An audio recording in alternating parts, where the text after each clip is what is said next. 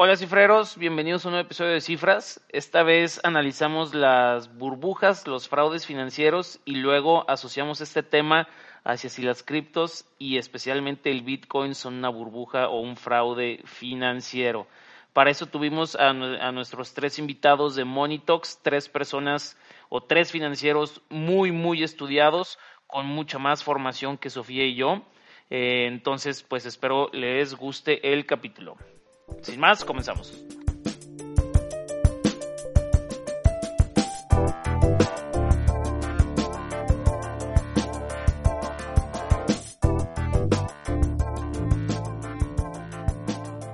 Eh, pues bueno, este, la, idea, de este, de este capítulo es que sea un crossover. Acuérdense que crossover es cuando se juntan dos, dos podcasts similares para hablar de temas en común. Eh, y bueno, mil gracias, Sofía fue la de la idea de, tener este, este, este crossover. Mil gracias, Sofía. Luis, bienvenidos al programa. No, muchas, muchas gracias, Walter. Eh, la verdad es que estamos súper, súper emocionados de hacer esto con ustedes. Somos, de cierto modo, unos fans de, de ustedes, entonces, tocar estos temas y, y ver qué pueden compartir ustedes con sus años de experiencia, porque definitivamente están mucho más eh, estudiados y con mucho más experiencia que nosotros. Nos está eh, diciendo pues viejo, mi tocayo nos está diciendo viejo. pero de, forma bonita, pero de forma bonita. Que, tú tienes más experiencia. razón no, le falta, razón no le falta ya pelos grises en la barba. ¿Cómo ves, Sofía? Sí, y bueno, gracias. La verdad es que yo desde que los conocí los escuché por primera vez se me hizo un podcast y un espacio que generan súper interesante. Y bueno, pues aquí con el honor de compartir con ustedes micrófono, que quisimos poner este tema en la mesa de burbujas financieras porque, bueno, uno, nos encanta cómo tocan los temas de comportamiento financiero y nosotros que somos de Guadalajara, en el 2022 hubieron miles de fraudes financieros y como que vemos que estas situaciones se repiten desde la historia, o sea, vemos la historia de Polláis, la de los mares del sur y muchas otras ocasiones que el comportamiento, no sé si de avaricia o qué sea, que, que se sigue buscando y se siguen replicando estos sistemas Ponzi, piramidales y de muchas maneras que queríamos poner aquí en la mesa ahora ya que se desinflaron bastantes burbujas, que ustedes de hecho tienen un capítulo bastante bueno, cuando justo comenzaba la liquidez del mercado y ahora ya 2023, digo, tenemos un realicito en varios mercados, pero 2022 definitivamente fue una aguja, un alfiler para ciertas burbujas y queríamos platicar, pues, por qué se generan estas burbujas, qué son estas burbujas y cómo las podemos evitar. Claro yo, yo, yo empezaría con, con una con una definición, una definición que me gusta mucho de, de Robert Schiller, que la, la, escribe en su libro Exuberancia Irracional, eh, que justamente hablaba o, hizo el libro a raíz, o bueno, más bien no a raíz, en medio de la burbuja del punto com. Eh, y bueno, la leo, ¿no? Dice, una burbuja es un evento en el que las noticias, noticias sobre aumentos de precios estimulan el entusiasmo de los inversores, que se propagan para, por contagio psicológico de persona a persona, amplificando en el proceso historias que podrían justificar el aumento de precios y atraer a una clase cada vez mayor de, de inversores, quienes, a pesar de que las dudas sobre el valor real de las inversiones, se sienten atraídos hacia ellas en parte por envidia del éxito de los otros y en parte por la emoción de apostar. ¿No? Entonces, o sea, como que tiene varios, eh, varias características esta definición, ¿no? Una característica eh, de narrativas, ¿no? Que, que luego Schiller escribió este libro de, de narrativas eh, 20 años después, pero bueno, tiene un, el, el, la definición tiene esta, esta característica o, esta, o este componente de narrativas que se amplifican, ¿no? Conforme o sea, es como una especie de espiral en donde aumentos de precios generan más aumentos de precios. Eh, hay un tema de duda, ¿no? De, de, preguntarse si lo que estamos viendo es el valor real, pero hay un tema de, bueno, prefiero ignorarlo y, seguir invirtiendo. Hay un tema de envidia, ¿no? Ver que el otro se está haciendo más rico o que el otro está ganando dinero y yo no, ¿no? Este FOMO, este fear of missing out. Y hay un tema de emoción, de, de, de, de incluso de, de, emoción por apostar, ¿no? Este, por, por, por ponerle dinero y ver que va a subir, ¿no? Se me hace, se me hace una, una de las eh, definiciones más completas. No sé, no sé, no sé qué opinen los demás. Sí, yo no nada más agregaría que pues generalmente se, se, da cuando hay eh, pues algún, bueno, le, le, llaman displacement, pero eh, pues alguna innovación tecnológica nueva, eh, al, algo que causa, pues sí, que causa momentum, eh, que pues, o sea, por, por tecnología no me refiero a la tecnología de ahorita, o sea, cuando se descubrió América, pues este, no, no, no fue precisamente una tecnología, pero fue el descubrimiento de un nuevo mundo y pues también antes en la revolución industrial, pues también hubo mucha emoción y mucha euforia hacia, hacia esas tecnologías. más que tecnología, más que tecnología, lo, lo, lo, cambiaría algo más genérico como novedad, ¿no? Como hay, sí, hay, hay una... Como una novedad que muchas veces suele ser una tecnología, pero también puede mm. ser otra cosa, también puede ser un cambio de paradigma como, como tasas bajas, ¿no? Que, que pues eso fue algo característico de la década pasada. Ahorita ya no, pero pues la, la, las tasas bajas pues definitivamente afectaron eh, pues las burbujas que vimos en los últimos años, eh, definitivamente afectaron eh, ese paradigma en la formación de burbujas. Sí, claro. Yo estoy de acuerdo digo, para enmendarle la pena a Schiller, pues no, pero yo sí creo que vale la pena distinguir lo que es una burbuja de un fraude, volviendo un poquito a lo que comentaba mm. Sofía, eh, porque parece, son cosas muy parecidas, pero no son lo mismo. Y es verdad que cuando hay burbujas suele haber fraudes y un fraude se puede volver una burbuja en sí mismo y cuando estalla es que pierdes dinero y, y eso es un, fenómeno del que podemos hablar. Y el otro fenómeno que es una burbuja de activos financieros que existen, pues tienes el dot-com 2000, eh, tienes Bitcoin, eh, que a su vez generó otras burbujas, algunas de las cuales fueron fraudes. Entonces yo creo que, yo creo que sí vale la pena distinguir entre los dos fenómenos. Los dos, yendo a tu punto, Luis, vienen de ese fear of missing out, de que la gente se quiera hacer rico de la noche a la mañana, por la razón que sea. Eh, ven que el vecino se está haciendo rico y le quieren entrar. Pero yo creo que sí vale, sí vale la pena distinguir eh, porque si bien se parecen, pues son, son animales distintos. Mm. Y, y, ahí a mí me gustaría agregar eh, que tal vez, o sea, si el Bitcoin, y que ahorita me gustaría a, adentrarnos un poquito más a ese tema, si fue una burbuja financiera o no, que creo que aquí to, todos vamos a considerar el mismo tema, pero se utilizó muchísimo ese tema para también hacer fraudes. Uh -huh.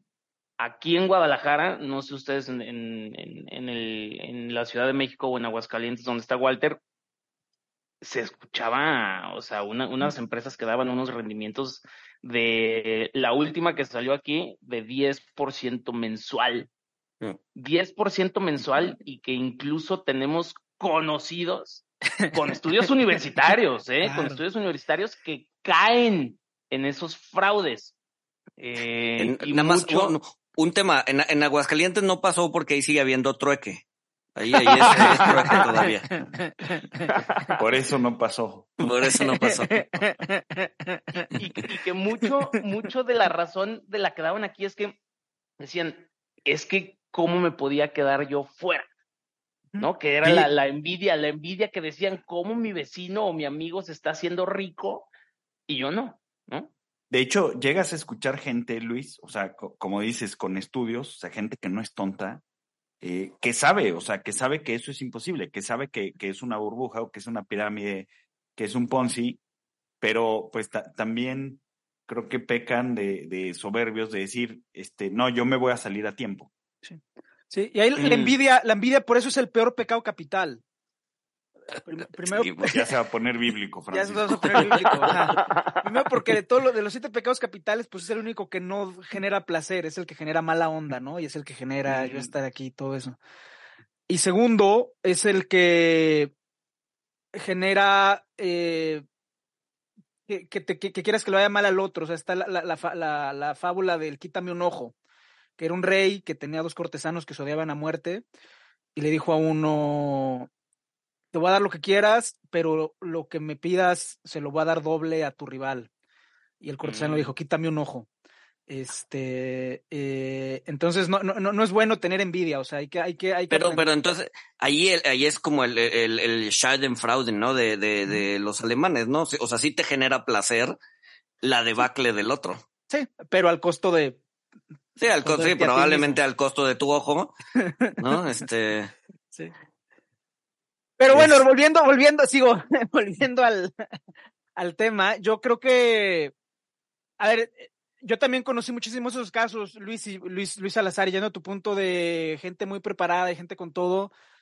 Es muy, la verdad es que es muy difícil eh, decirle a la gente no tengas envidia y no te subas al tren, porque es muy difícil ver al vecino estar subiendo. Y aquí es más un tema de personalidad que un tema de preparación académica o de todo. O sea, yo, También yo, yo, diría que hasta, hasta evolutivo, o sea, esta frase que, que, nos decían nuestras mamás de si todo mundo se avienta de un puente, te vas a aventar, pues probablemente sí te vas a aventar porque estamos programados evolutivamente para pensar en grupo y si ves que todo el mundo corre hacia un lado, pues tú lo vas a hacer también, ¿no? Porque el que se pregunta, ay, ¿por qué están corriendo? Pues es el que se lo comía el león, ¿no? Y porque hay una parte, y hay una parte comunitaria que lo hace divertido. O sea, si todos tus amigos les están metiendo a cripto, hasta por meterte al tren, le vas a meter, o le vas a meter al fraude, hasta por un tema de no quedarte fuera, mm. le vas a meter. Entonces, hay que, hay que, o sea, yo lo que digo es, éntrenle, pero no lo hagan a lo güey. O sea, vean esto como loterías.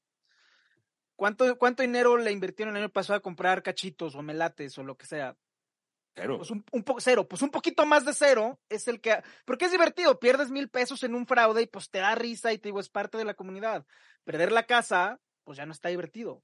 Es muy difícil mm. decirle a la gente no le entres. Y yo creo que ahí el, el, el, el, aspecto conductual de está bien, métele pero tantito, yo creo que va a acabar siendo la, el consejo que hay que dar. Si Híjole, no sé, yo ahí conocí gente que sabía que eran fraudes, que tenían una gran posibilidad de perder su dinero y que de todos modos le metían, esperando que ellos sí poder recuperar su dinero, y a mí eso se me hace de muy mal gusto, porque estás, incentivando algo que tú sabes que no debería estar ahí, ¿no? Sí, o sea, tiene, tiene, tiene un, tiene un, un, un, tema ético, ¿no? Entonces, o sea, si sabes que es un fraude, eh, y, y, le estás echando como más leña al fuego para que ese fraude continúe, pues sí, hay un tema ético ahí detrás, ¿no? Pero pues, también es un, un, poco lo que, un poco eh, abonando lo que decía Francisco, pues es también como, como el veneno, ¿no? O sea, el veneno en pequeñas cantidades, pues te va curando del propio, o sea, del mismo veneno, ¿no? Entonces, estarle metiendo y estar perdiendo eh, pequeñas cantidades, pues eventualmente te cura de,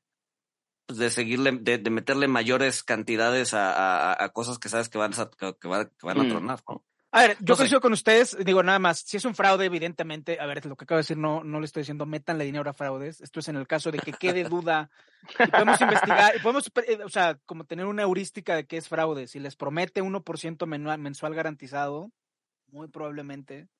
A ver, si te promete algo, es, es lo, te promete algo, es, es, no es probable mm. que sea fraude, o sea, de entrada. Eh, pero si después de eso, si no sabes y si preguntas en el grupo de WhatsApp, ¿conocen a la firma de inversión X?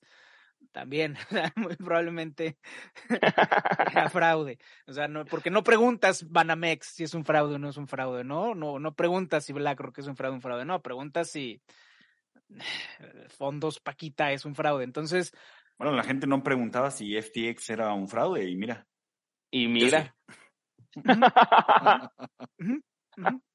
Pero, pero a ver, o sea, también hay cuánta gente perdió la casa en FTX. O sea, Tenían a ver. un estadio. Eh, tenían un estadio, sí, sí, sí, sí, sí, sí. Pero, a ver, la heurística que yo estoy diciendo es, o sea, obviamente si es un fraude, pues no le metas, porque el que está haciendo el fraude sabe más que tú, por definición. O sea, más allá del tema ético-moral que lo hay, el que está haciendo el fraude sabe más de cuándo se va a salir que te está haciendo el fraude es el que está viendo sus propios estados financieros. Entonces, si sabes que es un fraude, pues no le metas. Si queda alguna duda, pues métele poquito, porque pues es comunitario, estás con tus amigos, todos tus amigos están, o sea, no le metas la casa, métele 100 pesos. Y sabes qué también pasa, bueno, de los ejemplos alrededor nuestros que tenemos, es, bueno, yo creo que la mayoría de los que cayeron en estos fraudes grandes es juniors, ¿no? Gente que necesita el dinero rápido, gente que probablemente tiene el capital ahí, pero pues quiere su ronchita mensual, que se la estén pagando, pagando, pagando, y mucho de su refuerzo de sí hacerlo es, oye, lo llevan haciendo cinco años, lo llevan haciendo siete años, ¿por qué me va a tronar a mí? Entonces ahí sigues a, pues sumándote a, a la teoría de que te vas a salir antes, de que no preguntas más allá. Y lo que siempre yo trato de preguntarles es, a ver, si te están ofreciendo el 4% mensual, multiplícalo por 12 y eso es lo que te están pagando a ti anualmente. Pero ¿cuánto necesita hacer la empresa para poder repartir eso? ¿No? Porque realmente no están como quedándose tablas, ¿no? Claramente, supuestamente entre la teoría pues deberían de estar generando una ganancia adicional a la que te reparten a ti. Entonces, desde ahí como que los números no empiezan a hacer sentido, pero el overconfidence creo que te marca demasiado. Y a mí lo que siempre me, me pregunto es, ¿por qué con el paso del tiempo siguen existiendo y por más que tu abuelita ya le pasó, ahora al nieto y al sobrino le vuelven a pasar? O sea, yo creo que es mucho comportamiento emocional el que cada vez con diferentes nombres van cambiando este tipo de esquemas, ¿no? Ahorita conozco mucho y de hecho hay un capítulo en Netflix que se llama, bueno, es del dinero, que son varias cápsulas de, temas que se llaman en pocas palabras y justo el primer capítulo del dinero habla de cómo en toda la historia el dinero pues siempre ha sido un bien deseado por todo el mundo y que actualmente una de las principales o fraudes o pirámides son eh, estas escuelas de trading, ¿no? Que te dicen, oye, te vas a hacer rico de la noche a la mañana, el curso cuesta X dinero, cómpralo, porque después de esto ahora sí vas a repuntar, ¿no? Entonces, yo creo que con el paso del tiempo se van modulando estos nuevos esquemas y coincido totalmente con la novedad, ¿no? mientras hay un tema novedoso que quieres estar ahí dentro, y creo que en los últimos años han sido las cripto, pero antes de eso fue probablemente la marihuana, o sea, a mí me ha pasado y he escuchado a muchísimas personas de, no, es que cuando esto se legalice tienes que ya estar ahí, ¿no? Y de hecho hay un, un ETF que, que por algún capítulo eh, comentaron que justo se llama FOMO, que son puras empresas de... Yolo, Yolo. No, Yolo, Yolo, sí, cierto. Yolo es el de marihuana. Ajá, puras empresas de marihuana que mm. justo el nombre combina perfecto como, pues vamos viendo qué pasa, ¿no? Entonces, creo que esa parte de, de, ambición, de creerte un poquito más listo, de estar dentro del mercado, pues normalmente no ayudan a, pues a crear un, un mercado más orgánico y un mercado, pues muchísimo más racional. Abonaría, abonaría dos, dos, dos cosas a lo que, a lo que dices, Sofía. Eh, uno, uno es una frase de James Grant que dice que en la ciencia el progreso es acumulativo, pero en las finanzas el progreso es cíclico. ¿No? Eh, eh, esta idea de que las cosas en finanzas se repiten, se repiten y vamos avanzando poco a poco, pero generalmente hay como una especie de eterno retorno eh, a, lo que ya ha pasado, ¿no? Y la gente no aprende, ¿no? Eh, eh, te estafan a tu abuelita, estafan a tu papá, te van a estafar a ti, ¿no? Ese es como un común denominador, pero probablemente las estafas se vuelven más complicadas y se vuelven más, eh, pues van evolucionando, ¿no? Y la gente va aprendiendo, ¿no? Que, es algo que tienen en común, o sea, las estafas y, las burbujas, ¿no? O sea, siempre, pues pareciera que suceden de, de la misma manera y de la misma forma, pero yo creo que pasan, o sea, se, se, repiten y pasa este eterno retorno que dice Luis, porque nadie experimenta en cabeza ajena. De hecho, una, una, una característica para, para las burbujas, y creo que para el resurgimiento de, de los fraudes financieros, es, es, es, la incorporación de nuevos participantes. ¿Por qué? Porque pues estos nuevos participantes, o sea, aunque le pasó a su abuelita, aunque le pasó a su papá, eh, pues también vuelves a tener el overconfidence de no, eso no me va a pasar a mí. Es que ellos no, no vieron bien o ellos no supieron salirse a tiempo y ellos no, no han, pues sí, al no haber experimentado, eh, pues qué se siente perder en una burbuja o qué se siente perder en una estafa, eh, pues tienen que vivirlo en carne propia, ¿no? Eso, es, es, eso puede ser muy cierto y quiero ahí tocar esta pregunta. ¿A ustedes o sea, ustedes ya, digo, porque Sofía y yo éramos muy pequeños, Sin afán otra vez de decirlo. Otra vez, otra vez, otra vez dándole a la edad. Cuando fue la burbuja del, del dot com, ¿no? Este, Sofía y yo no, no teníamos ni 10 años. ¿Ustedes ya, ya estaban eh, financieramente, o sea, ya eran financieramente activos eh, eh, trabajando o, o, o, en la universidad y lo vieron venir y por esa experiencia que tuvieron, vieron las criptos con mu mucho más cautela y mucho más cuidado que nuestra generación?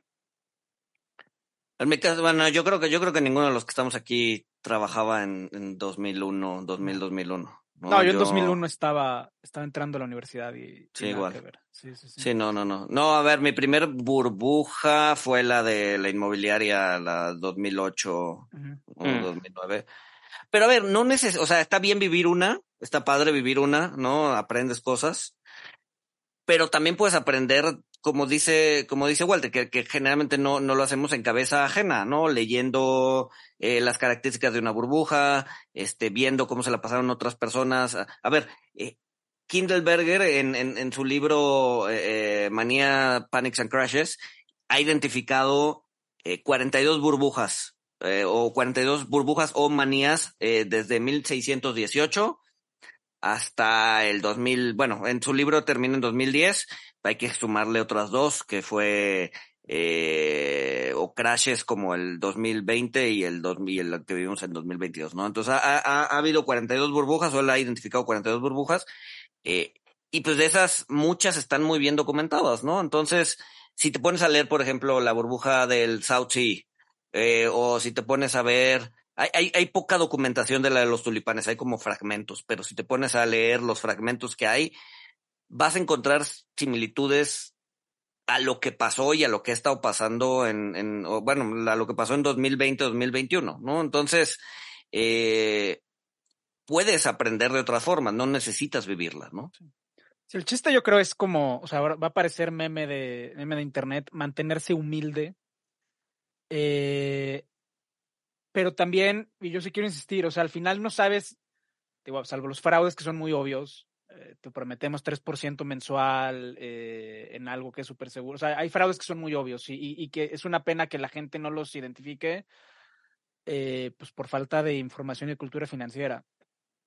Y ahí, pues la solución pues es aumentar, o sea, no le creas a alguien que te promete un retorno. Es como la, la, la básica.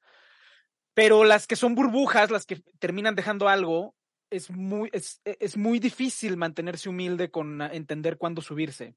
Eh, dot com, o sea, el, el, el, fenómeno que mencionas es, es, es, muy, es muy, es muy, es, es, muy, es muy, muy ilustrativo porque pues hubo empresas que sobrevivieron, o sea, Amazon.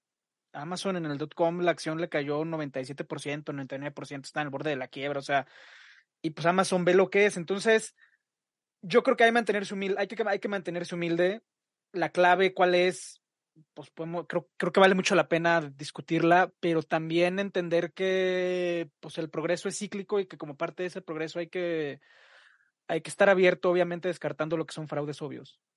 ¿Ustedes, ¿ustedes creen que... De las Mira, criptos... te voy a dar un ejemplo, ah. te voy a dar un ejemplo personal. Ahorita que, ahorita que Luis mencionó 2008.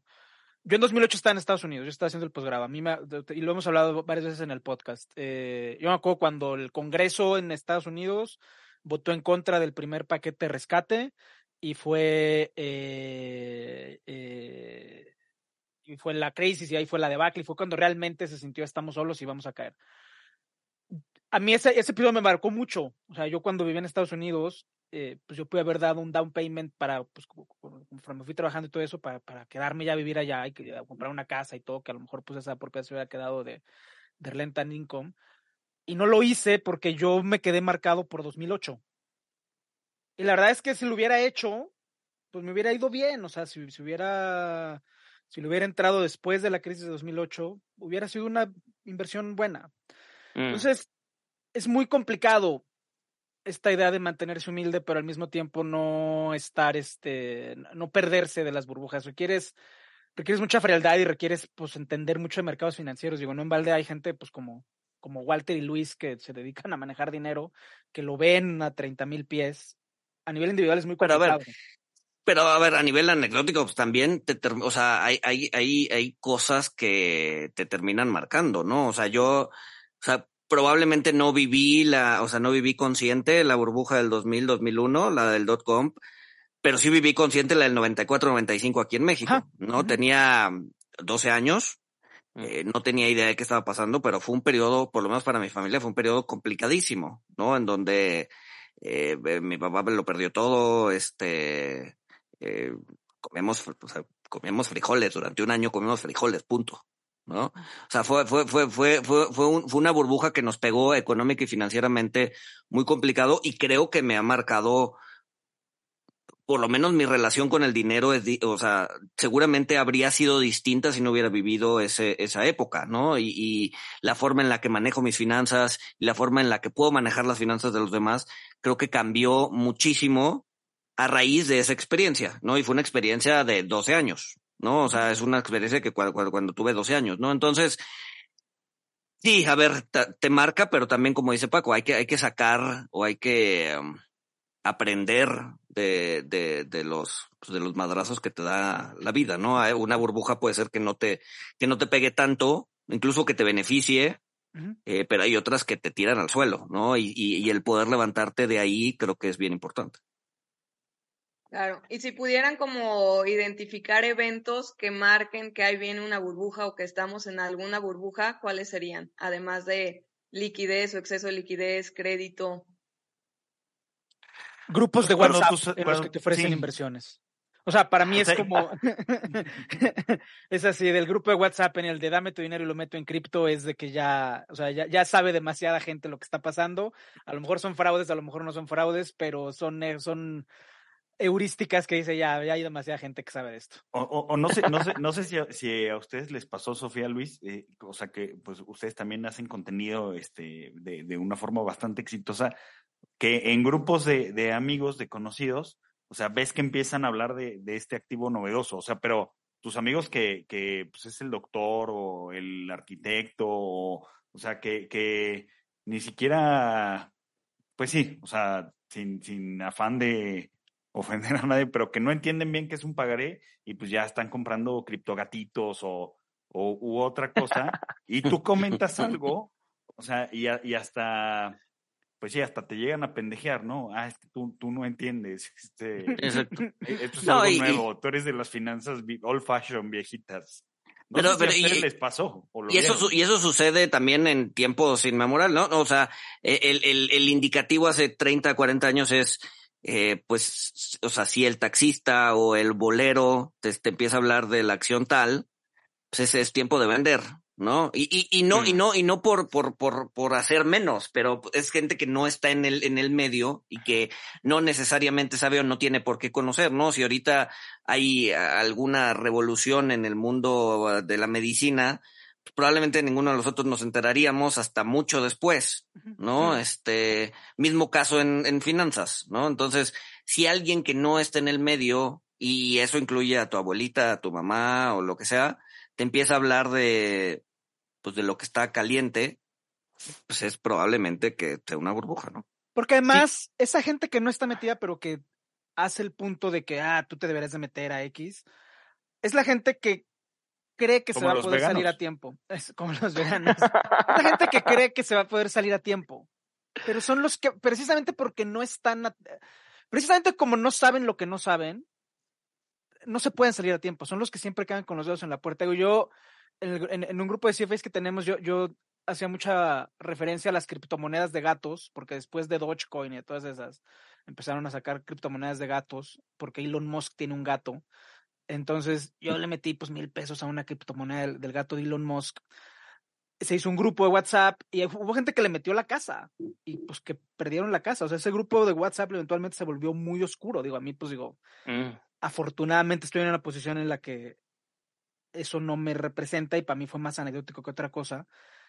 Pero pues, ¿qué vas a saber tú del gato de Elon Musk? Y te va a llegar el tweet tres días después en una imagen toda pixeleada. O sea, ni siquiera es que tengas información de primera mano que te permita salirte o que salirte o que te permita entender qué es lo que está pasando. O sea, la gente que hace dinero en las burbujas o en los fraudes es la gente que está metida.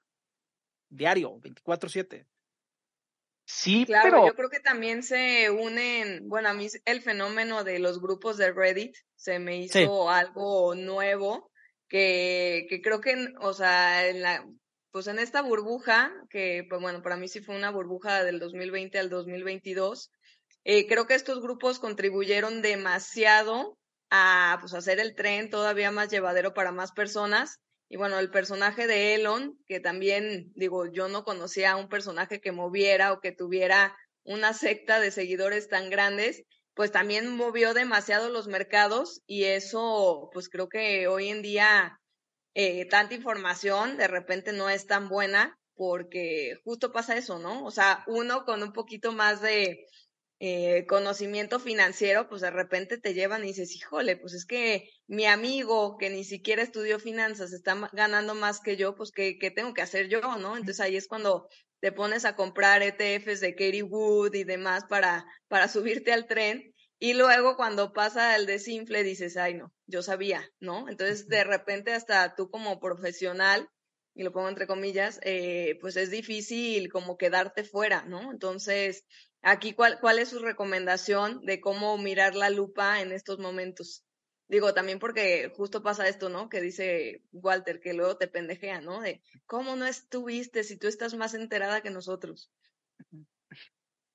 No creo que haya una receta mágica, ¿no? Y yo creo que nadie está exento de eso, ¿no? Y, por ejemplo, Newton, Isaac Newton, pues, perdió la, o sea, el, el, el, la, la, mente más brillante de su generación perdió la camisa en la, en la, en la burbuja del South Sea, ¿no? O sea, perdió todo, todo su capital líquido lo perdió.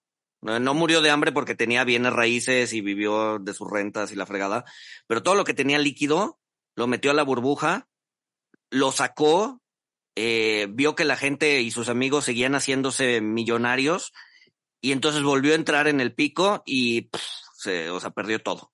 ¿no?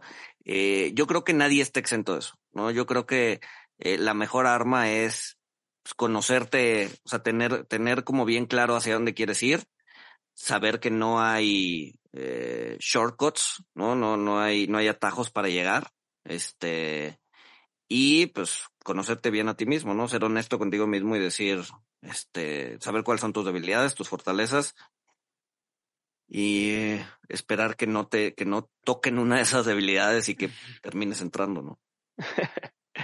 Un, una, una pequeña anécdota de, de nuestro lado. Nosotros, cuando salió todo el tema de las criptos, estábamos muy negados eh, con, con ellas. Decíamos, no, esto no puede funcionar. Pero fue tanto el hype y como decían, fue tanta la gente que decía y que te llamaba y te preguntaba y, y, y como bien dice Walter, que incluso te, te pendejeaba, que tuvimos varios invitados a que nos explicaran la tecnología. Eh, yo incluso leí el libro de, de, Bitcoin Standard, no sé si alguien de aquí lo leyó. Mm. No, es un, o, o, sea, tiene muy buenos argumentos. O sea, in, incluso yo lo leí y dije, tiene algo de razón, ¿no? Uh -huh. O sea, tiene, tiene, tiene sus buenos puntos, muy fácil de convencer a la gente y que incluso a mí, me deja dudando si así como decía Francisco, que de la burbuja del, del dot-com, sí hubo algunas empresas que generaban valor y que sobrevivieron y que ahorita son los gigantes tecnológicos, que no sé, o sea, ya tengo la duda de, de si en 10 años tres criptos realmente generaban valor y van a ser lo que hoy en día es Amazon, pero en criptomonedas. ¿no? Sí, sí, sí tiene, sí hay una narrativa que tiene eh, pues mucho apil en, en, las criptos. O sea, y luego platicas con, o sea, con gente muy preparada, con gente que sabe mucho. Por ejemplo, me, me imagino que el cuate que escribió este libro de, de Bitcoin Standard debe conocer mucho de, o sea, inclusive de historia financiera y de, Muchísimo. de finanzas. Muchísimo, o sea, sí. Yo he hablado con, con Bitcoin maximalists, eh, con maximalistas de Bitcoin que pues dicen que eh, todas las monedas van a valer madre y el, el Bitcoin va a ser el nuevo, eh, el nuevo estándar global. Eh, y, y, y, sí, o sea, varios, varios son personas muy preparadas, muy inteligentes y pueden hacer argumentos que, que hagan sentido, que pues esto es, esto es parte de, de, de una burbuja, pero, también, también yo con lo que me he encontrado, Luis, es que eh, argumentos eh, en contra, o sea, argumentos en contra de los mismos argumentos de los maximalistas, mm. pues también los encuentro, los encuentro bastante contundentes, ¿no? Entonces, yo creo, yo creo que eso es algo bueno, o sea, yo creo que siempre en, en, estos casos, pues buscar información o, hablar con alguien que la haga de, abogado del diablo, eh, pues sirve bastante, porque también escuchar argumentos de, peso, pero en contra, eh, pues ya hace que te vayas formando... evitar el confirmation bias. Sí, exacto. Y yo creo... al, menos hace que dudes, al menos hace que dudes un poquito y pues que no le vayas a meter la casa. No, yo... espera, espera, espera. Creo que parte de ese sentido que dices también es un sentido eh, no necesariamente lógico, pero que apela a tus sesgos.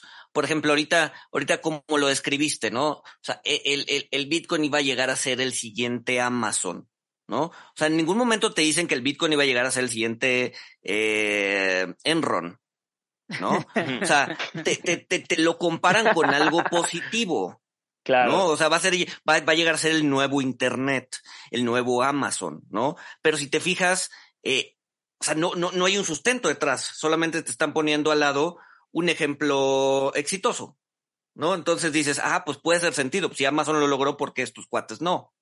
Entonces, eh, o sea, justo apelan a eso, ¿no? Y no, no hay, no hay, no hay una razón de fondo atrás, simplemente te están diciendo, pues ve lo, ve lo exitoso que es y esto podría llegar a ser igual de exitoso, cuando la verdad la posibilidad de que una, de que una cosa sea así de exitosa, pues es menos del 1%. Sí, o sea, yo solamente me, o sea, y, no, y no que sea Bitcoin, sino eh, que va, que va muy, ahorita a la, a la, también a la pregunta que yo les quería hacer, como que mucha gente ha estado buscando como alguna moneda de resguardo, y mucho de, del libro este de, de Bitcoin Standard, que, que, cuenta muchísimo de historia eh, económica de todos los siglos, todas las monedas, eh, que inflaron, que antes eran conchitas y luego canicas, eh, y, cómo se ha comportado el, movimiento del dinero y la oferta y la demanda. Y al final, pues la dudita que te deja es que el Bitcoin es limitado, está encriptado, no se pueden hacer más y que por eso va a ser eh, la tecnología que va a regir pues, las monedas, ¿no? Y, a mí sí me deja alguna duda, no sé si el Bitcoin, pero alguna otra, ¿no? Porque ahorita lo que estamos viendo es una gran debilidad del dólar. Mucha gente normalmente tiene en la cabeza que el dólar es lo más seguro del mundo y ahorita mucha gente lo está dudando, ¿no? Eh, y siento que estas nuevas generaciones ya no le tienen tanta fe a, a las monedas fiat, igual y por tanto hype y tanta información que hay de las criptos, eh, que, que ahí llegó mi pregunta.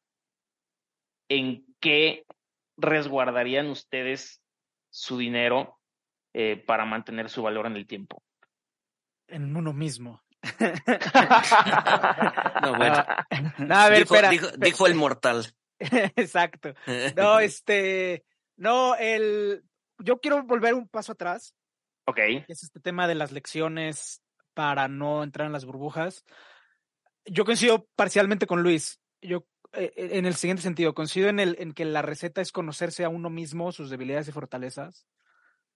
Y en, lo digo porque pues, yo sí le meto estas cosas, o sea, y lo digo sin vergüenza, yo sí le metí a la criptomoneda de gatos, yo sí le metí al fondo de Katy, eh, ahorita le estoy metiendo uno, un ETF de uranio, o sea, a mí me gusta, pero no les mm. meto la casa.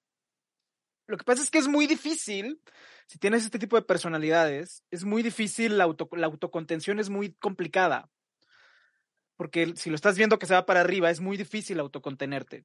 Mm. Eh, y ahí lo que funciona es este, y, lo rescato porque todos lo hemos dicho, eh, tanto Sofía como Walter, Sofía con los grupos de Reddit, Luis con el ejemplo de Newton, que eran sus amigos, que es de salirse de la caja de resonancia.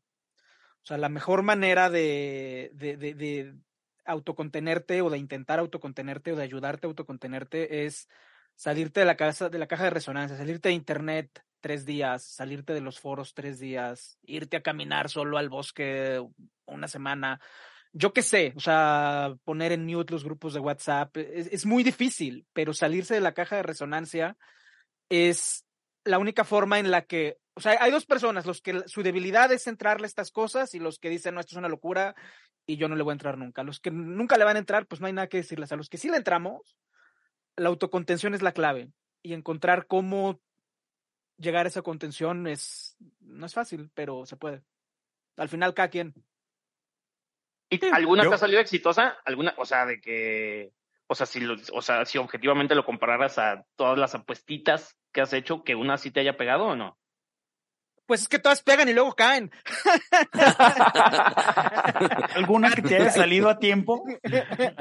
Katy no, pegó. siempre se queda hasta. Ah, yo siempre me quedo, sí, sí, sí, sí, yo siempre me O sea, siempre te, te, avientas toda, toda la montaña rusa. O sea, subida y bajada. digo, a ver, Katy ya salí, digo, y, pues ahorita está volviendo a subir. El problema, el problema no es salirte, el problema es cuando ves que se va otra vez para arriba. O sea, pregúntale ahorita a los que se salieron con cripto a 10, que ahorita que va en 23 o 25. Esos Están regresando para volver a perder. Para volver a perder. Para volver a perder.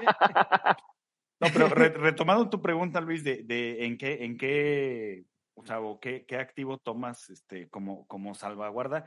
Yo, yo, o sea, a lo mejor es una estupidez lo que voy a decir, pero pues yo tomaría activos. O sea, ¿por qué? Porque, o sea, si, si tomo eh, acciones y, y, todo va a cambiar de dólares a Bitcoin, que la, la verdad es que no lo creo, pero si todo va a cambiar de dólares a Bitcoin, pues bueno, estas empresas pues les van a pagar Bitcoin y la denominación pues va a cambiar de dólares a Bitcoin. Entonces mm. vas, a, vas a tener el activo. Creo que es importante tener, tener activos que, que generen flujo.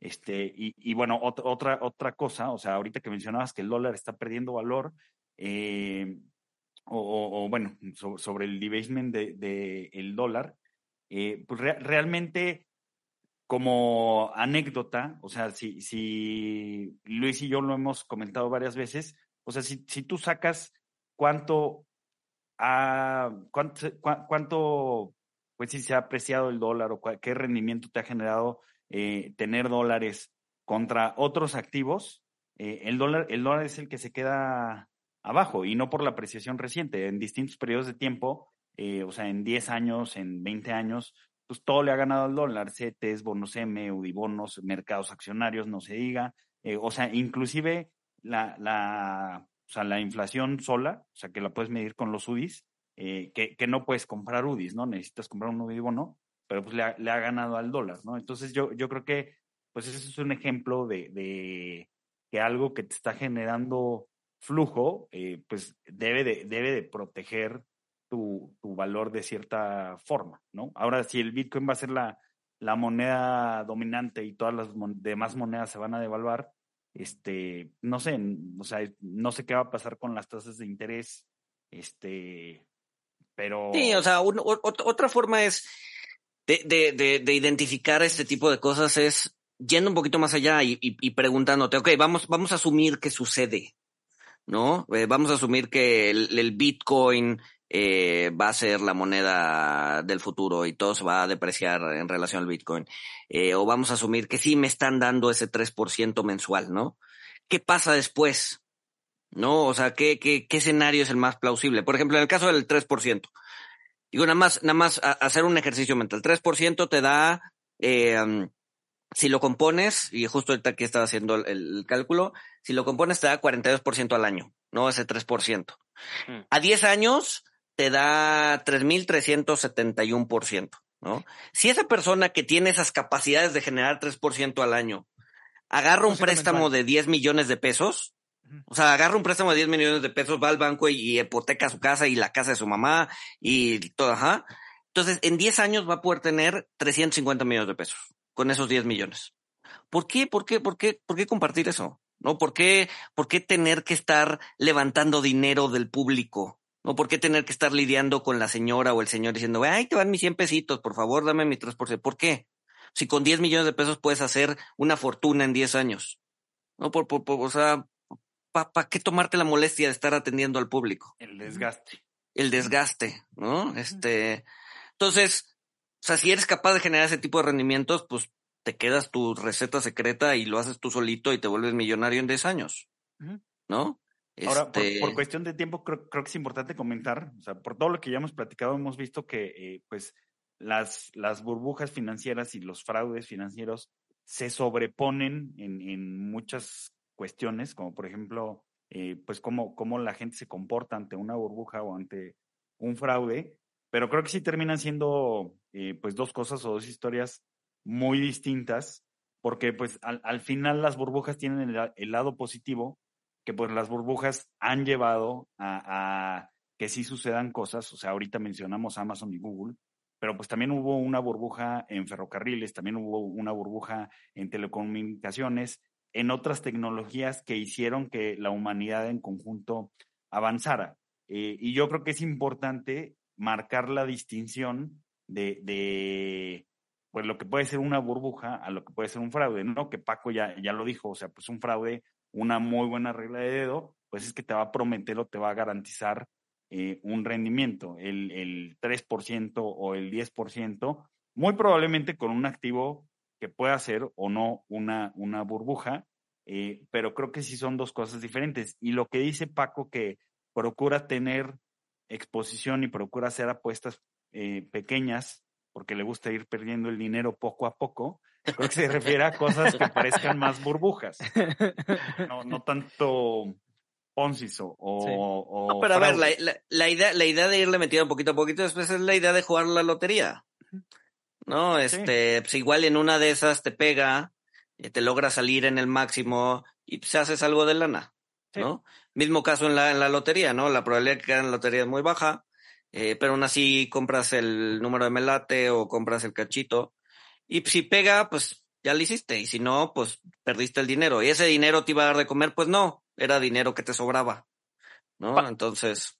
Paco, ¿y, ¿y, tú crees que alguna cripto sobreviva? O sea, que en 10 años alguna cripto realmente tenga mucho valor o no? Sí, yo creo que sí van a sobrevivir. Este... Ahora, ojo, una cosa es sobrevivir y otra cosa es que tengan mucho valor. Tener exacto. mucho valor. Sí, sí, sí, sí, sí, ¿no? exacto. O sí. sea, una que realmente se diga, esta era de eh, la burbuja de las criptos en el 2022 y ahora es lo que es porque esta sí generaba valor y, vale mucho y, es una tecnología que ahora todos utilizan en, en el mundo financiero. Eh, yo, yo, creo que varias criptos van a sobrevivir porque al final de cuentas cripto cumple con una función social que es este transferir dinero sin que la autoridad lo vea. Mm. Eh, y entonces mientras haya secuaces y maña y todo este tipo de cosas, va a haber un interés creado para, para que haya criptomonedas. Eh, pero, pero haya... y no solo eso, sino que además es súper eficiente. O sea, tienes eh, un nicho. Es, es bien eficiente. O sea, es bien eficiente. Para, o sea, para mandar dinero de, de A a B, es bien eficiente. O sea, sí. de A a B, de, cruzando fronteras. Hemos, hemos hablado de, o sea, porque, a ver, si lo quieres hacer, el sistema legal, lo que pasa es que es un sistema regulado y los bancos centrales fastidian, los reguladores también, o sea, no es que sea más activo, más eficiente intrínsecamente, sino que el regulador le pone tantas reglas que, que, lo hace ineficiente. Pero, pero sí, o sea, sí, es más, es más eficiente para transmitir dinero por métodos legit por fines legítimos y por fines ilegales. Este, en ese sentido, va a haber varias cripto que sobrevivan. De ahí a meterle lana, especulando y todo eso, pues yo la verdad lo veo o sea, creo que el tiempo tiene más, hasta usos más productivos que estar investigando cuál va a subir o cuál no va a subir. O sea, o sea mm. no sé, como que ponerte a investigar qué cripto va a ser y cuál cripto va. No sé, o sea, métanlo en el índice y ya. O en sea, una de esas ni siquiera existe. Como compren la de gatitos y ya. Ajá, exacto, sí, o sea, sí, o en exacto. Una, en una de esas ni siquiera existe la cripto que va a sobrevivir.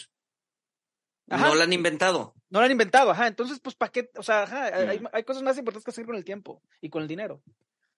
Oye, mm. Sí, porque intentar adivinar cuál va a ser, pues es otra vez sí, la lotería. O, o sea, mira, la lotería? Otra, otra anécdota, Luis. Eh, en, en la .com había una empresa que se llamaba The Globe que, que te permitía eh, pues postear contenido en, en, su página. O sea, era como un Facebook eh, noventero, un Facebook dos milero, pero de Globe no. O sea, y tenía, llegó a tener millones de, de usuarios, mm. pero como no tuvieron forma de eh, rentabilizar el modelo de negocio, como levantaron capital, eh, se gastaron lana en adquirir los usuarios y, y no tenían forma de, de, ganar dinero, lo que ganaban en publicidad no era suficiente, eh, pues tronó, tronó antes del 2000 o en el 2001, este, y, y pues Facebook vino hasta el 2008, ¿no? Entonces, O sea, la, la idea ya se había gestado, ya se había dado en una burbuja anterior, pero pues The Globe no fue el, el, los que la rompieron del parque, ¿no? De, de En la mm. .com también había otra página que te vendían boletos de avión en línea y también tronó. O sea, y finalmente la idea prevaleció. O sea, pues ahorita, ¿quién compra un boleto de algo en las taquillas? Nadie. Todo lo compramos en internet, pero pues las compañías tronaron. Mm. Sí, no necesariamente. Amazon no fue la primera empresa en vender por internet. Eh, Tesla no es la primera empresa que hace coches eléctricos. Entonces. Y porque además se reinventan. O sea, Amazon empezó vendiendo libros, pero ahorita pues ya es básicamente una empresa de cloud computing. La parte que gana lana de Amazon es la, parte de cloud computing. Sí, ni siquiera, ni siquiera es la que vende cosas, ¿no? Es la que vende espacios en la red. Exacto, que por ejemplo, ya tu pregunta, Luis Salazar, de qué cripto va a sobrevivir, o sea, ya van 15 años de cripto y la verdad es que fuera de hacer ricos a gente, pues no ha salido nada. Mm. O sea, compáralo con ChatGPT, que en dos meses realmente ha sido algo disruptivo, que ya hay niños de seis años haciendo. si, quieres un ejemplo de adopción rápida, masiva, difícilmente vas a encontrar algo mejor que ChatGPT. Es, que esa es otra, ¿no? Hay, hay, o sea, cuando hay tecnologías nuevas, le tendemos a dar eh, más, eh, pues, o sea, inflamos su potencial.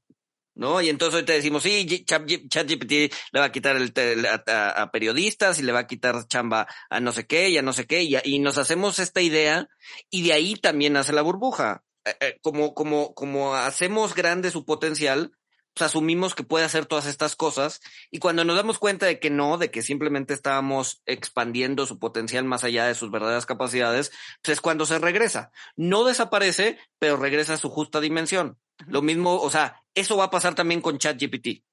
No, no me, no me quedo. Ahorita estamos eh, volando en las nubes diciendo, ah, sí, esa cosa nos va, nos va a, sustituir a todos. ¿no? ahorita ChatGPT lo que es más una manifestación de la divinidad, porque la gente se hace todo tipo de chaquetas mentales sobre lo que es y lo que no es y cómo va a quedar el mundo. Exacto. El ejemplo más. Lo mismo pasó con cripto.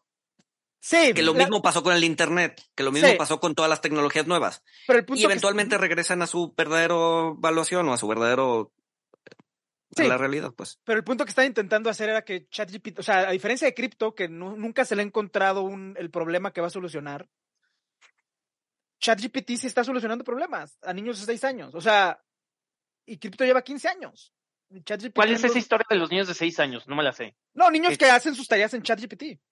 Ah. Tareas, se meten a la computadora, le preguntan a la computadora cuál es la tarea y hacen copy-paste.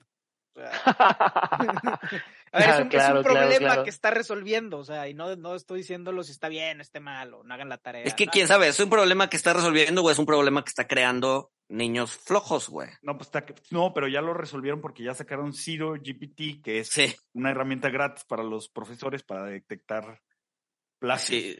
Ah, bueno, yo, yo, yo sí les quería preguntar a, a ustedes, Sofía Luis, o sea, que, con, con, toda esta gente que llegó con ustedes, que los hizo comprarse libros de, el, de Bitcoin Standard, este, con toda esta gente que, que les hablaba de criptomonedas para que ustedes eh, entraran, o sea, ¿ustedes qué, qué hacían para, para, pues sí, para hacerlos cambiar de parecer o para que vieran que podían estar entrando a, a, a una estafa o a una burbuja? Porque creo que algo importante es que los, los datos duros rara vez funcionan, ¿no? Creo que hay que tener otras herramientas. Sí, yo creo que mucho es, bueno, a mí me gusta manejar la, la teoría esta de Prospect Theory de Kahneman, que normalmente siempre es el optimismo, ¿no? O sea, como que siempre tú en tu cabeza traes el optimismo y es como contestar con el pesimismo. Oye, a ver, sí, estás ganando el 15% mensual, pero ¿qué pasaría si pierdes tanto? No, no, pues ya no le entro, ¿no? Entonces, como que siempre traemos todo este optimismo y, y, las como contrapropuestas que siempre poníamos es justo esto, ¿no? De la del gatito. Probablemente cripto en Bitcoin o no sé, hay muchos otros proyectos que a mí en lo personal me parecen interesantes. Todavía no sé cómo se podrían eh, pasar a la comunidad en un acto de flujo económico, pero eh, cuando ya existen ciertos proyectos, que a mí, por ejemplo, el tema de los NFTs se me hacía todavía un poco más loco, ¿no? De creer que un rompecabezas, una foto, un dibujo tuviera tanto valor económico, como que ya desde que empiezan estos casos, como que te ayudan a desinflar el otro caso. Bueno, a mí así me, me ayudó mucho a, a poder decir cómo esto va a tener este valor. O sea, hay un tren, aquí se ve una burbuja claramente, y sí va a haber proyectos con valor, pero hay mucha basura que está contaminando en cierta manera y ayudando a inflar este globo. Sí, o sea, al final yo tenía una perspectiva muy, muy similar a la de Sofía, que había mucha paja y muy poco de valor. Pero yo sí, al igual que, que, Paco, yo sí siento que en algún momento van a hacer algo. No sé, no sé cuál. Este, yo sí le entré por, por FOMO a, a, unas criptos, eh, pero igual que Paco, así, ¿no? Poquito, y ahí están, ahí están, por FOMO, porque, y, ni siquiera las investigué yo, más bien con estas personas yo le decía, a ver, si le tuvieras que apostar a tres, ¿a cuáles? No, pues estas tres, ah, bueno, pues ahí va, un, un, un triquis y, y, nos esperamos 10, 15 años, a ver si en 10, 15 años ese es mi retiro, ¿no? Pero yo, el argumento que, que, siempre les decía y, y, que no me hacía mucho sentido es que, que, que si bien el dinero es un, es un bien que todos quieren, eh, realmente quien lo controla son pocos bancos centrales y que no se me hace lógico que ellos de alguna manera quieran decir, ah, bueno, este, demos nuestro poder económico eh, de bancos centrales y del dinero a, a toda la humanidad, ¿no? Eh, descentralizar todo. Como que a mí no me hace mucho sentido y, y tampoco no sé si sea lo mejor. ¿no? Entonces, eh, ese siempre fue como el, el, argumento que al menos yo les daba que, que, que no me hacía mucho sentido. Pues, a ver, y, y, y o sea, parte también de lo que les digo es, o sea, conocer en cabezas ajenas es leer, ¿no? Eh, o sea, la descentralización, pues ya se probó y se probó durante siglos, ¿no? O sea, no había centralización hasta 1900, en el caso de Estados Unidos, hasta 1913 que se creó el, el, el Banco Central, la Fed, ¿no? Y se hizo por la necesidad de que la descentralización causaba muchos problemas, entre ellos pánico, falta de confianza, etcétera, etcétera. ¿No? Entonces, o sea, la descentralización ya la vivimos y no funcionó. ¿No? Eh, no estamos inventando el hilo negro a decir, ah, sí, ya todo es centralizado, poder para el pueblo, la democracia. La verdad, la verdad es que la democracia no siempre funciona. No, la democracia, de hecho, no funciona para, para poblaciones grandes, la democracia no jala. No, jala para, para este, eh, poblaciones pequeñas, pero eh, eh, el, el hecho de que todos tengan que decidir sobre la política monetaria de un país no funciona. Y si en el apocalipsis las redes de electricidad se fríen, cripto no va a valer nada.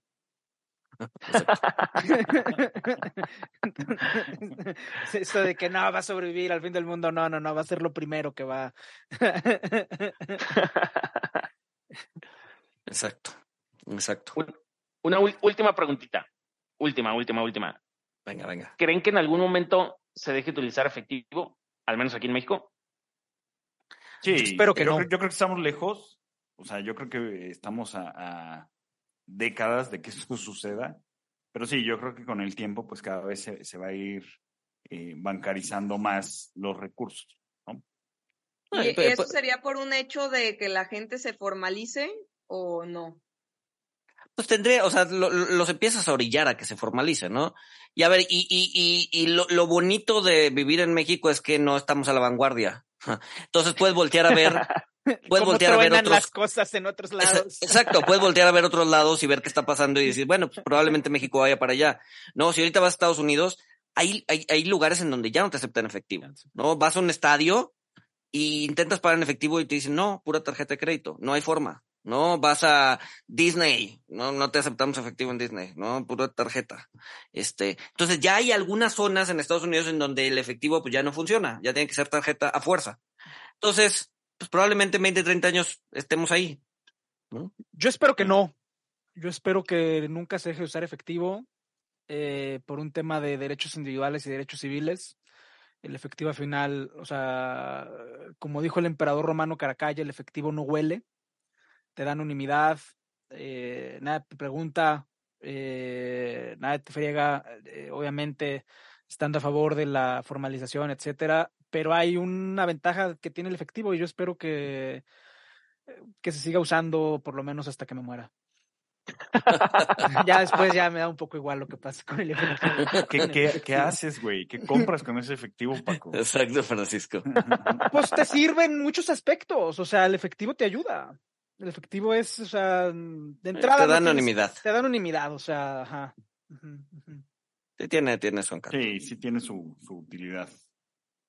Pero bueno, pues con qué, con qué cerramos, que ya, ya se nos está, eh, ya estamos ajustados de tiempo. Sofía, No, yo cerraría con agradecerles, de verdad este espacio a mí se me hace increíble.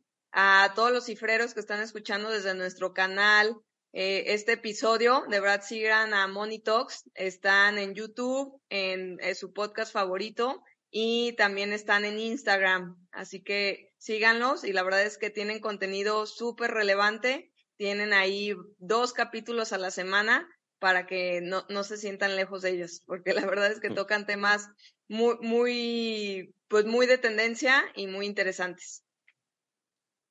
No, Sí. y al contrario, también eh, eh, eh, sigan a Cifra, Cifra MX, este, no sé cuál, su plataforma más común que es, es Instagram. Instagram. Instagram, ¿no? En Instagram son bastante movidos. Este, próximamente vamos a tener un live también para seguir platicando del tema y seguir respondiendo preguntas de la gente. Eh, y ¿qué más? ¿Qué más? ¿Qué más? ¿Qué más? Sí, Pues pues, nada, eh, igual mil gracias Sofía, Luis, este, pues un, un placer haber hecho este crossover, ¿no? Este, y pues que vengan más. Sí, yo nomás quería cerrar por, eh, por ahí, digo, Luis y yo sacamos la certificación o el primer examen del CFA. Estos tres amigos ya tienen esta certificación y la verdad es que, pues no sé qué, qué podrían compartir de esta certificación, si es que los ha ayudado a encontrar mejores oportunidades laborales o al menos ha si- sido una certificación de, de tener mayor conocimiento. Digo, para nosotros ha sido de las dos maneras bastante satisfactoria. Y para todos los que nos preguntan, pues sí, sí es un reto, sí es un reto. Aquí vemos a, a ellos que ya lo lograron, pero que sí es posible, ¿no? No le preguntes a Francisco porque pues él se presenta como CFA por error. Este, Pero la- lo que no digo es error de quién. Pero, nada, digo, a mí de entrada sí, pues digo, eh, yo conozco a Luis y a Walter por, por la certificación, por el, por, por el grupo que se crea dentro de eso, entonces pues a mí la, y me gusta mucho hacer el podcast, entonces pues la verdad sí, Ya pagó. ya Ya pagó. ya, ya pagó, ya pagó en sí mismo. Exacto. Sí, sí, sí. Igual yo también conocí a Walter por la certificación. Digo, a ver, Igual. si quieres networking, vete a un MBA.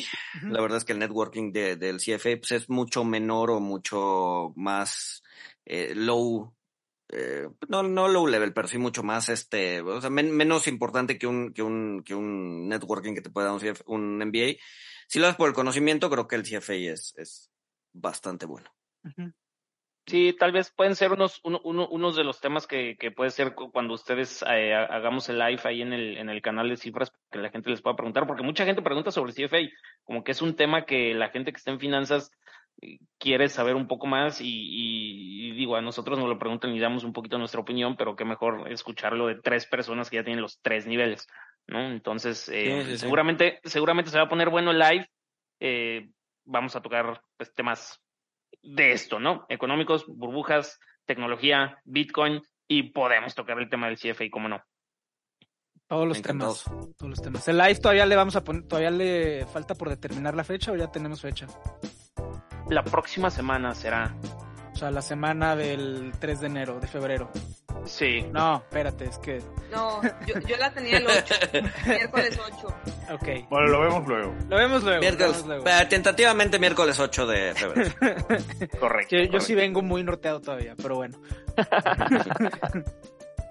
Pues nada, pues mil gracias, eh, Tocayo, Sofía, y eh, nos escuchamos el siguiente miércoles. Perfecto. Gracias, Gracias a todos. gracias a todos.